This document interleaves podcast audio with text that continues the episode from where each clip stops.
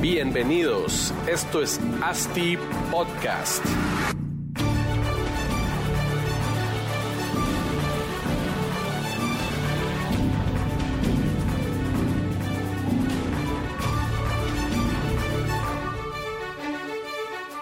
Hola a todos y bienvenidos a otro episodio de ASTI Podcast. Seguimos en la Expo Real Estate.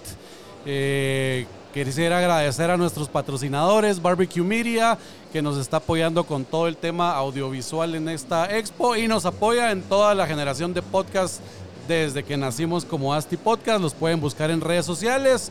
Ellos son los expertos en temas de podcast, temas audiovisuales, temas de video y temas de streaming. O sea que los pueden seguir a ellos.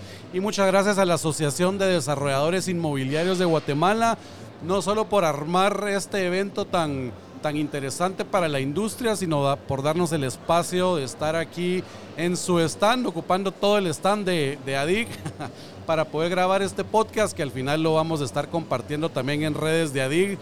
Creo que la idea es generar información y contenido de valor sobre la industria inmobiliaria, pues para todos aquellos que están eh, en la cadena de valor del, del, del, negocio, de la industria y quieren pues aprender un poco de los expertos que entrevistamos aquí en estos dos días. Y hoy pues tenemos a otro crack de la industria inmobiliaria, eh, Jean-François Dubois, que es el gerente de la desarrolladora Metroproyectos. Y pues bienvenido Jean-François, ¿cómo estás? Gracias, gracias. Gracias por el espacio y por la invitación. Realmente contentos de que se hagan eventos como este en el país. Creo que pues, generan ese empuje que necesita eh, la economía en Guatemala para seguir desarrollándose, seguir llevando pues mejores eh, opciones de productos y servicios a la población y de la mano de eso mejorar la calidad de vida de la gente, que es lo que nosotros buscamos. Claro, la verdad es que impresionante cómo cada año ha ido creciendo y mejorando este evento. Mucho extranjero que también viene a aportar bastante sobre pues, experiencias y tips de otros países de Latinoamérica. Este es un congreso de desarrollo e inversiones inmobiliarias, como bien decías, importante porque motiva, incentiva a toda la gente que estaba pensando en invertir en bienes raíces o en la industria pues de diferentes maneras, pero realmente ve que Guatemala como país está realmente creciendo y la industria inmobiliaria pues es uno de los pilares fundamentales de, de Guatemala para, pues en tema económico, ¿verdad? Y Metroproyectos pues ¿Cuántos años llevan ustedes desarrollando y haciendo crecer a Guatemala, no solo en la ciudad, sino en todo el interior? Contanos un poco de, de, Metroproyectos. Bueno, nosotros arrancamos hace más o menos 35 años en desarrollo inmobiliario como tal. Empezamos con vivienda, pero en ese periodo de tiempo, a principios de los 90, empezamos a decir que se quería migrar a otro tipo de negocio. Eh, un negocio que fuera más enfocado al tema de renta y no venta. Claro y ahí encontramos pues un nicho en el desarrollo de centros comerciales que pues empezaba a oír en el país. En aquel entonces habían pocos centros comerciales en Guatemala, no se conocía mucho el concepto, pero ya pues venía la tendencia más que todo de Estados Unidos. Sí. En eh, el año 90 inauguramos el primer centro comercial en el Aguilar Batres, que es Metro Sur. Entonces ya son en el 90, pues, 33 años desde pues. entonces. Metrosur es un proyecto que al día de hoy sigue siendo exitoso, lo cual es también parte importante de lo que nosotros pues hacemos, ¿verdad? No, no construimos proyectos que se venden y después nos olvidamos de ellos, claro. Eh, sino los seguimos operando y los seguimos manteniendo y remodelando para seguir pues adaptándose a la realidad en la que estamos viviendo hoy. Eh, luego de eso pues nos empezamos a enfocar mucho en el desarrollo de centros comerciales, pero en el interior del país. Hace 20 años fue que incursionamos en el interior construyendo el primero en Mazatenango que se llama Plaza Américas. Y, desde entonces la realidad es que... ¿Cuánto GLA tiene? Eh, Plaza Américas ya eh, pasa a los 70 mil metros cuadrados de construcción. Es el centro comercial más grande de la costa sur pues. y uno de los más grandes, hablando del interior del país. Eh, ya tiene 20 años de estar operando y pues sigue en fases de de ampliaciones y remodelaciones, que es pues parte de lo interesante, que no son proyectos que se terminan. Estos proyectos probablemente nunca terminan si tenés la suficiente tierra para seguir ampliando eh, pues es un, es un ente vivo, así es como lo vemos nosotros, sigue evolucionando, sigue cambiando. Y desde ese Como las proyecto... necesidades van cambiando y también la evolución de cada ciudad, pues van existiendo nuevas necesidades y por eso van remodelando cada vez y eliminemos esta plaza y ahora volvamos la área de niños y pues es- así es como, se, como lo van manejando. Ah, Y pues en, en ese tema nos, nos, nos enfocamos, nos quedamos básicamente desarrollando el interior porque nos dimos cuenta que hacía falta mucho por desarrollar fuera no solo de, de Ciudad de Guatemala, sino del departamento de Guatemala. Claro. ¿verdad? Ya habían poblaciones interesantes eh, fuera de, de- de esta zona que no tenían nada, que seguían viniendo a la capital para poder pues, conseguir los productos y servicios que buscaban. Y parte de nuestra visión es esa, es descentralizar Ciudad de Guatemala llevarle a la gente lo que necesita para que no tenga que venir acá a buscar Claro. nada, sino proveerles a ellos de todo lo que necesitan para poder pues tener Y una calidad de vida que mejor. ven, todo la- lo, lo que ven en la ciudad, pues lo puedan tener en su, en su departamento, ¿no? Definitivamente. Eh, creo que parte de, de las cosas importantes que nosotros hacemos es que queremos hacer cosas que sean inspiracionales.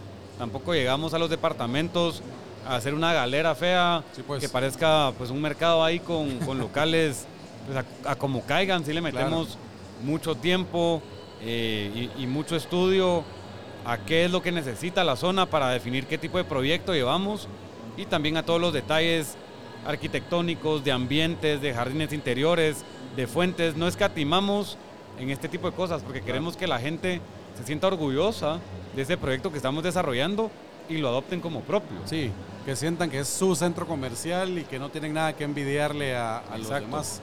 Exacto.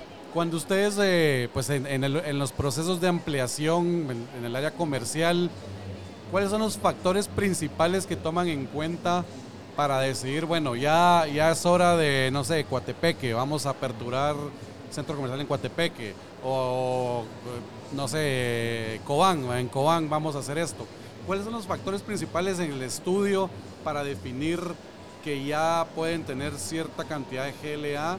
Imagino que ustedes también tienen algún mínimo de, de metraje cuadrado para que sea un proyecto ya atractivo para ustedes, ¿no? Sí, pues se, se toman muchos, muchos factores en cuenta. Realmente eh, hay que estudiar no solo temas económicos, ¿verdad? Como bien podrán ser el poder adquisitivo o las remesas o ¿verdad? muchas otras cosas propios del departamento, sino ya temas más de tradiciones, de cultura, de etnia, del tipo de clima que hay en el lugar. Claro. Y todo esto pues empieza a, a llevar un proceso de entender qué, qué- qué es lo que esta gente quiere, cómo es que ellos se relacionan entre sí, lo que están buscando, para entonces también definir si hay que hacer un proyecto abierto, cerrado, Sí, pues. más grande, más pequeño, si es un centro comercial de conveniencia, si es departamental, si es regional. Y llevamos pues sí un proceso de, de estudios básicos para poder tener la información Claro. general del mercado que nos permita tener una visión clara de hacia dónde va este lugar. Pero también es importante mencionar que atribuimos mucho de lo que hacemos a la experiencia que tenemos. Entonces no necesariamente nos vas a ver haciendo grandes estudios para ir a hacer una inversión nueva a algún departamento, cuando podemos fácilmente comparar, ok, este, esta ciudad o este municipio se parece a este, Claro. en este tenemos esto, ahí funcionó tal cosa de este tamaño o no funcionó tal cosa, Pues- entonces lo vamos a hacer diferente o nos quedó pequeño o nos quedó grande. Y en base a eso también tomamos muchas de las decisiones eh, de a dónde ir a invertir y somos muy rápidos para eso, somos agresivos para decir vamos a este lugar y entrémosle Y busquemos y, en el camino vamos definiendo cómo la- lo aterrizamos. Sí, pues. O sea, ustedes tienen su propio estudio de mercado porque saben ya con el producto que está funcionando qué es lo que requiere eh, las ciudades que vienen eh, pues al- a un mismo ritmo, digamos. Exactamente. Ahorita tenemos ya 14 proyectos en, en funcionamiento. Eh, de estos, 10 son fuera del departamento de Guatemala. Entonces, ahí tenemos pues mucha información importante que nos permite eh, tomar decisiones de nuevas inversiones. Tenemos también otros cuatro centros comerciales ya en proceso de construcción o en etapas eh, de desarrollo, todos en el interior del país. Y eso como que te va dando mucho parámetro para ser ágil, tomar decisiones y pues saber qué es lo que conviene llevar acá a cada lugar. Y me imagino que pues con, con la experiencia, el track record, todos los centros comerciales que ya llevan, cargan a todas las marcas eh, ya definido en dónde, en dónde pues pueden ubicar y le imagino que le preguntan a ellas, ¿te interesaría estar eh, en este nuevo punto junto con estos, estos, estos y estos? Y ya de por sí eso es un estudio de mercado, ¿no? 100%. Realmente hemos ido volviendo el proceso de desarrollar centro comercial, yo lo veo como una pequeña fábrica, Sí. ¿verdad? En donde tenés tu línea de producción y estás vendiendo tus productos a los clientes que ya te compran esos productos y tenés órdenes ya preautorizadas y llegamos con los clientes y básicamente les ofrecemos el mismo espacio que tienen en Jutiapa o Ah. que tienen en Petén o que tienen en Cuatro Caminos. Ya llegamos con ese mapa no a inventar, sino Sí, pues, ya sabemos cuántos metros te gustan, en qué piso, en qué esquina, a la par de quién. Entonces ya el mix se tiene pues bien aterrizado y eso vuelve mucho más fácil esas negociaciones en donde ya no hay mucho que pensar, sino más bien en qué momento le entramos, ¿verdad? Claro, ya solo esperando la, la- pues no sé, no sé el proceso de cuando escogen un lugar van a comprar tierra, no sé si compran tierra o, o en, el, en el- su modelo es rentan tierra a largo plazo, ¿qué, ¿a qué están acostumbrados con eso? Sí, es- esa es una buena pregunta también. Nosotros no desarrollamos nada en tierra alquilada. Ok, Esa es como un- una de las reglas sí pues, así fundamentales de la empresa, no porque sea pues un mal negocio ni, ni una pues, ni, ni que sea Pero equivocado hacerlo, pero es una visión diferente. Claro. ¿verdad? Nuestra visión es eh, crear algo que perdure en el tiempo, no solo desarrollar cosas eh, por hacerlas, ¿verdad? Claro, seguro. Y en ese sentido manejamos eh, dos tipos de diferentes modelos de negocio. Inicialmente eh, no hacíamos negocios de sociedad, era comprar la tierra, desarrollarlo, alquilarlo y de ahí pues operarlo, ¿verdad? Sí, pues. Se quedaba la administración y eso se iba al infinito. Que la Eh, administración es de ustedes también, ustedes operan todo, dentro. todo lo operamos nosotros, todos los eventos de mercadeo los hacemos nosotros. Claro. Realmente todo lo que sucede dentro de la empresa es in-house. Sí, pues. Tenemos muy pocas cosas tercerizadas, como por decirte la seguridad, porque ya entrar en un Ah. tema de poner empresa de seguridad es, Sí, es más delicado y eso 20 pesos. no nos, no nos interesa. Mejor pues enfocarnos en lo que sabemos hacer bien. Y la nueva, eh, digamos, el nuevo modelo de negocio que hemos implementado menos, eh, pero que ha funcionado con, con personas que conozcamos bien, o, o, ¿verdad? Ajá. Gente con la que hacemos cliques, que, que tienen la tierra, tienen una muy buena propiedad, no les interesa venderla, están dispuestos a alquilarla, pero eso no, pues no es nuestro Modelo. negocio, nuestro modelo, y hemos ofrecido trabajar en una sociedad. Entonces, pues ellos aportan la tierra y nosotros ponemos El todo el know-how, la construcción, el capital y la administración y todo lo demás que, que ya les mencioné. Y ellos son como inversionistas pasivos. pasivos, por Claro. ponerlo de alguna manera. Los vuelven como preferentes, con un No. rendimiento de amarrado al proyecto, pero, pero sin toma de decisiones en la... Exacto, y lo, y que pedimos es que, que si están haciendo negocios con nosotros es porque confían en lo que hacemos, porque pues ven proyectos exitosos ya en el pasado y que nos dejen trabajar, porque si no se vuelve muy difícil y es muy desgastante Sí, tratarles de explicar por qué hace ciertas fricciones. cosas, pues, ¿verdad? Sí. Y tal vez ellos no las entienden porque no es su rollo, pero te genera un desgaste fuerte que, Sí, que tiempo, queremos evitar. ¿verdad? Y estar, estar respondiendo preguntas que a nosotros también nos toca, pues, con inversionistas chiquitos, de una magnitud ma- menor, pero que alguien que invirtió 50 mil te esté preguntando cada semana una tontera, es, no, no, no, no, no, no es muy lógico. ¿verdad? Sí, no, y, y- y realmente se vale, o sea, se vale preguntar, pero tampoco impidas el avance, ¿verdad? Correcto. Porque lo- en nuestro negocio, hablando del desarrollo inmobiliario, por ejemplo, en, el desarrollo de casas, en el desarrollo de bodegas, incluso en el de oficinas, si vos tenés una propiedad que tiene vocación de estos tres y no la desarrollas lo suficientemente rápido, no sos suficientemente ágil y te hacen un proyecto idéntico al tuyo, Sí. ni siquiera similar, puede ser idéntico, no pasa nada.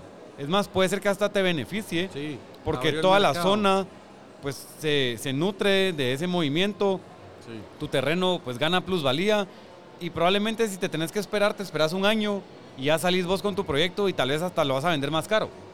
Con el tema de desarrollo inmobiliario comercial, eh, no es así. si vos pues. tenés un terreno de vocación comercial Comen el mandado. y a la par tuya alguien hace un centro comercial, pues no salís en 10 años. Sí, pues. ¿Verdad? ¿Por qué? Porque no hay suficientes anclas, no hay suficientes Claro. clientes que vengan a comprar esos locales, no hay suficiente comercio en general, especialmente en el interior del país, como Para aguantar dos. dos. centros comerciales que estén ofreciendo lo mismo. Sí, pues. no- y entonces no ahí es donde sentido. o, o tomás la delantera o perdés la plaza. Claro.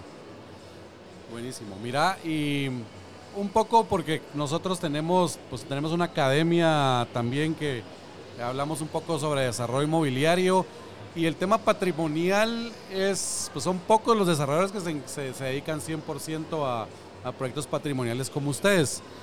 Eh, y muchos preguntan porque muchos les interesa hacer, pues no solo comercial, pero otro tipo de producto inmobiliario patrimonial y la verdad es que viene en tendencia a hacer algo en vivienda, ¿verdad? vivienda en renta, eh, edificar pues proyectos 100% en renta, pero entendiendo un poco el modelo de negocio financiero de ustedes, entiendo que eh, pues aportan el, capital necesario y siempre viene un apalancamiento con el banco, pues no sé si con la tierra como garantía o fiduciario como ustedes, pero en algún porcentaje de- del, del costo total del desarrollo, construcción, administración, eh, licencias, trámites, viene, viene de, de una entidad financiera, ¿no? Sí, eh, definitivamente parte de la inversión que, que se hace en estos proyectos tiene que ser de la bolsa. Por lo general, el, no por lo general, en el 100% de nuestros casos, por lo menos, la tierra ya es nuestra, Sí, pues, ¿verdad? La tierra ya está adquirida, no, no financiamos tierra. Claro. Eh, y ya con la tierra y con ese proyecto diseñado y con el interés de anclas, por lo menos ya anclas firmadas, ya buscamos un financiamiento bancario sobre esa misma propiedad con sus rentas a futuro. sí, pues, Y ahí nos vamos eh, ya con, con ese tema. Obviamente, pues los bancos no siempre están abiertos a, a esta modalidad. Lo hacen cuando tienen la confianza de que el proyecto va a ser Claro. exitoso porque te están prestando dinero sobre algo que no existe todavía y el repago de esas de- rentas va a ser sobre, de ese proyecto, Claro. No es sobre algo que ya funciona. sí. Entonces eso sí, es, pues es un modelo interesante, eh, pero que hay que saberlo manejar. También lleva un, un nivel de riesgo mayor, Sí. porque si ese proyecto pues no falla, eh, hay, consecuencias, hay consecuencias fuertes detrás de eso. Entonces sí hay que pues estar muy seguro de lo que, de lo que uno está haciendo eh, en, en ese sentido, digamos. Claro. Y los créditos son a largo plazo, me imagino, 15 años, Sí. 20 años por ahí y, y- y tasa no variable, tasa fija o si les logran... Nosotros manejamos eh, los créditos a largo plazo, pero en Guatemala es muy raro que hoy por hoy un banco te garantice una tasa fija. Sí, pues, Eso, eso no, pues ya no se acostumbra. Eh, claro. No, hay muchos por- factores Por la que, volatilidad del mercado. que pueden impactar en ese sentido y tomamos en cuenta eso, obviamente, en nuestros análisis. ¿Qué pasa si la inflación sube y eso impacta en que nos suben un punto, dos puntos, tres puntos? ¿El proyecto va a ser rentable todavía? ¿Vamos a tener la capacidad de responder o no, verdad? Sí, pues. Para también ir ajustando ese nivel de riesgo y tal vez, ok, no hagamos todo el centro comercial como lo habíamos pensado de una vez. Claro. Saquemos una primera fase. fases. Cuando esta esté funcionando y operando, empezamos una segunda fase y vamos viendo pues cómo va reaccionando el mercado en ese sentido para pues no, no tener Para todos los huevos en una riesgo. canasta. Sí, pues mitigar el riesgo y ya la siguiente fase pues va... La garantía es el mismo flujo de algo que sí ya está Que ya operando, existe. ¿verdad? Buenísimo. Sí. Y es el porcentaje de, de apalancamiento en un proyecto de estos del total, ¿cuánto será? ¿60%? Eh, no- nosotros tratamos de manejar eh, alrededor de 70%. 70% ¿Verdad? del costo total es apalancado y el Sí. 30% es dinero de ustedes entre tierra y, y- y equity para, no sé, para iniciar estudios. Sí, estudios de mercado, trámites. eh, usualmente los movimientos de tierra al principio del proyecto los hacemos nosotros. Sí, pues, y de ahí pues ya, ya nos vamos con lo demás. Pero mientras más financiamiento se logre conseguir, mejor también. Ya. Nosotros somos de la opinión que en la medida en la que seas responsable y mantengas una cartera sana, el usar financiamiento es, es muy bueno para, para Sí. tus proyectos y para tu industria. Al, al final de cuentas eso es lo que permite hacer más más rápido. Correcto. Y, y ese 70% sí aguanta, digamos que las rentas, el flujo total, el ingreso neto operativo, paga el crédito y paga los gastos y, todavía en esos 15 años de, de crédito pues generan utilidad mes a mes o, o son de los que esperan unos años sin, sin utilidad digamos y ya después donde buscan esa, esa valorización. Sí, no, ese, ese es un tema importante. En nuestro caso buscamos que el centro comercial sea 100% autosostenible desde el Claro. mes 1, Sí, pues, ¿verdad? Si eso no sucedió, fue porque fallamos en algo. ya. Pero el centro comercial debería de, de ser autosostenible desde el primer mes en que abre al público. Sí, pues, buenísimo. Y esa, es- esa es la idea para poder, pues, no estar dependiendo de fondos de Claro. otros proyectos para estar manteniendo este con la cabeza fuera del agua. Sí, ¿verdad? no, no, no, no. Nunca es bueno, pues, porque viene una Que- pandemia, viene algo por el estilo. Que y- también, pues, obviamente siendo transparentes, no todos los proyectos son así. No te voy a decir de que en todos los proyectos el mes uno se está pagando el crédito solo. Claro, ¿verdad? Eso no es cierto. Eh, en uno nos ha ido mejor que otros, en, en algunos nos ha costado bastante. sí, pues, Eh, tenemos la ventaja de que hay detrás pues un grupo que, que puede sopesar eso. claro. Eh, de lo contrario, pues capaz algún proyecto no hubiera logrado ser exitoso porque necesitó de más tiempo Sí, pues. para establecerse y que la gente pues llegara, lo conociera, Claro, compraran ahí, bien. estabilizar a los comercios. sí, pues. Buenísimo. Pues, Jean-François, muchas gracias. Creo que bastante contenido de valor para todos aquellos que quieren desarrollar centros comerciales. Y pues nada, espero que la estés pasando bien. Veo que tu stand está bien chilero aquí con Metroproyectos y, y felicidades por la ponencia, felicidades por el stand y felicidades por tantos proyectos exitosos. Buenísimo, muchas gracias por el tiempo y por el espacio. Y también mencionarles antes de que terminemos que fundamos hace poco la, la Cámara de Centros Comerciales Ah, en Guatemala. ASECOGUA. ASECOGUA, creo que no todos la conocen, Sí. pero es un movimiento importante que empujamos durante y post pandemia para unirnos como, como gremio. Éramos el único de- dentro de pues, toda la industria de desarrollo inmobiliario que no había tenido la iniciativa de hacer Claro. esto. Y pues vienen muchos temas positivos a nivel país de profesionalizar desarrolladores, de profesionalizar a comerciantes locales, Sí. de mejorar sus escaparates, que tengan mejores eh, activaciones, mejor uso de redes sociales. Entonces estamos empezando a entrar en todo este tema que creo que va a ser muy beneficioso para el país. Ahorita estás de presidente de ASECOGUA, ¿no? Yo estoy ahorita de secretario, Secretario. de ASECOBA y estamos moviendo varios proyectos interesantes, eh, entre ellos un congreso similar a este, que ya vamos a lanzar y que pues esperamos que los mismos que, que han estado aquí eh, nos acompañen también. Sí, seguro. Ahí, pues con ADIC también vamos a decir que, que, este- que exista la alianza para promoverlo, ¿verdad? Que esa es la, la idea, poder promover este tipo de eventos y compartir la información valiosa que pues en su momento los speakers de su congreso pues nos van a dar a todos, ¿verdad? Ahí me das una mi entrada a mí. Sí, con gusto. Y muchas gracias por el espacio. No, hombre, a vos muchas gracias y pues a todos los seguimos viendo en un siguiente podcast.